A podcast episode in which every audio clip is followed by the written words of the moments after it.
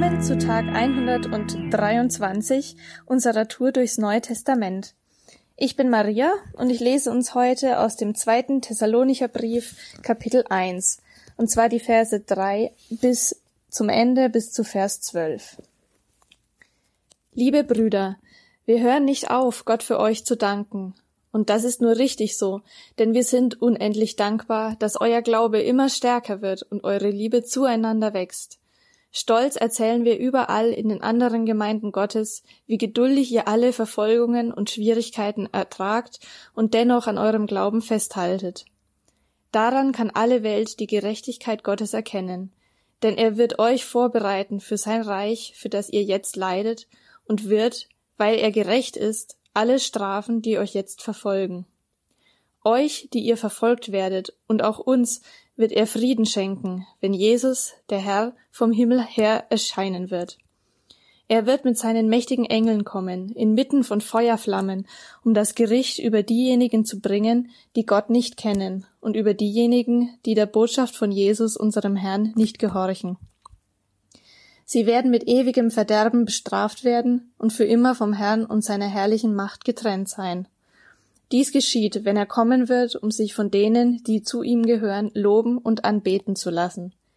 Ihr werdet dann unter denen sein, die ihn preisen, denn ihr habt geglaubt, was wir von ihm weitergesagt haben. Wir hören nicht auf, für euch zu beten, dass unser Gott euch für das Leben bereit macht, zu dem er euch berufen hat. Und wir beten, dass Gott eure guten Absichten und das, was ihr aus dem Glauben heraus tut, mit seiner Kraft erfüllt. Dann wird durch euch der Name von Jesus, unserem Herrn, geehrt, und ihr werdet mit ihm geehrt werden. Das alles wird möglich durch die Gnade unseres Gottes und Herrn Jesus Christus. Ich habe aus diesem Kapitel zwei große Aspekte für mich herausgezogen. Und der eine Aspekt ist ja das Leiden und die Verfolgung, von der Paulus hier spricht.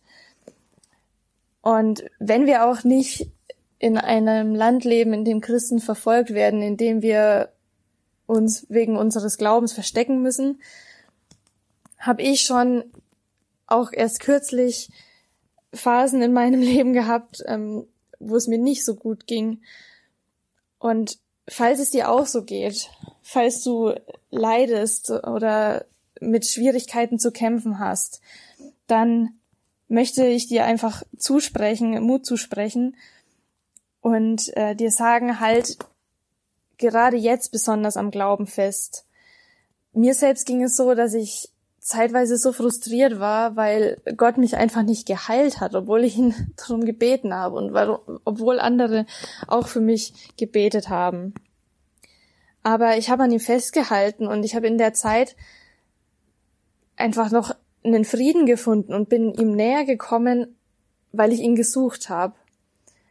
Und manchmal glaube ich, dass solche Zeiten eigentlich unfassbar wertvoll sind, weil man dann nochmal umso mehr merkt, wie man auf Gott angewiesen ist, wie man ihn braucht und wie man seine Nähe sucht.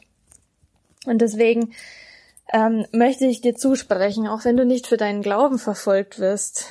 Ich meine, uns geht's ja vergleichsweise richtig gut als Gemeinde, dass du dich selbst herausforderst, Gottes Größe in deinem Leid zu erleben. Denn dort, wo wir schwach sind, kann Gott einfach stark sein. Und da sind die Thessalonicher anscheinend ein äh, super Vorbild, denn obwohl sie verfolgt werden, wachsen sie im Glauben und in der Liebe immer mehr.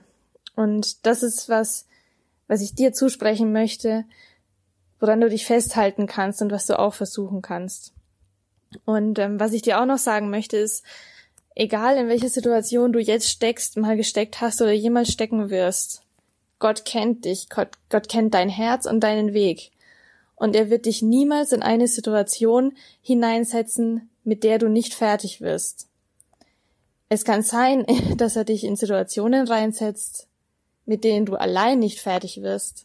Aber gerade dann wird seine Herrlichkeit umso größer und gerade dann kannst du ihn umso mehr erleben und umso mehr Wunder erleben und ihn näher kennenlernen und einfach, ja, seine Stärke erfahren.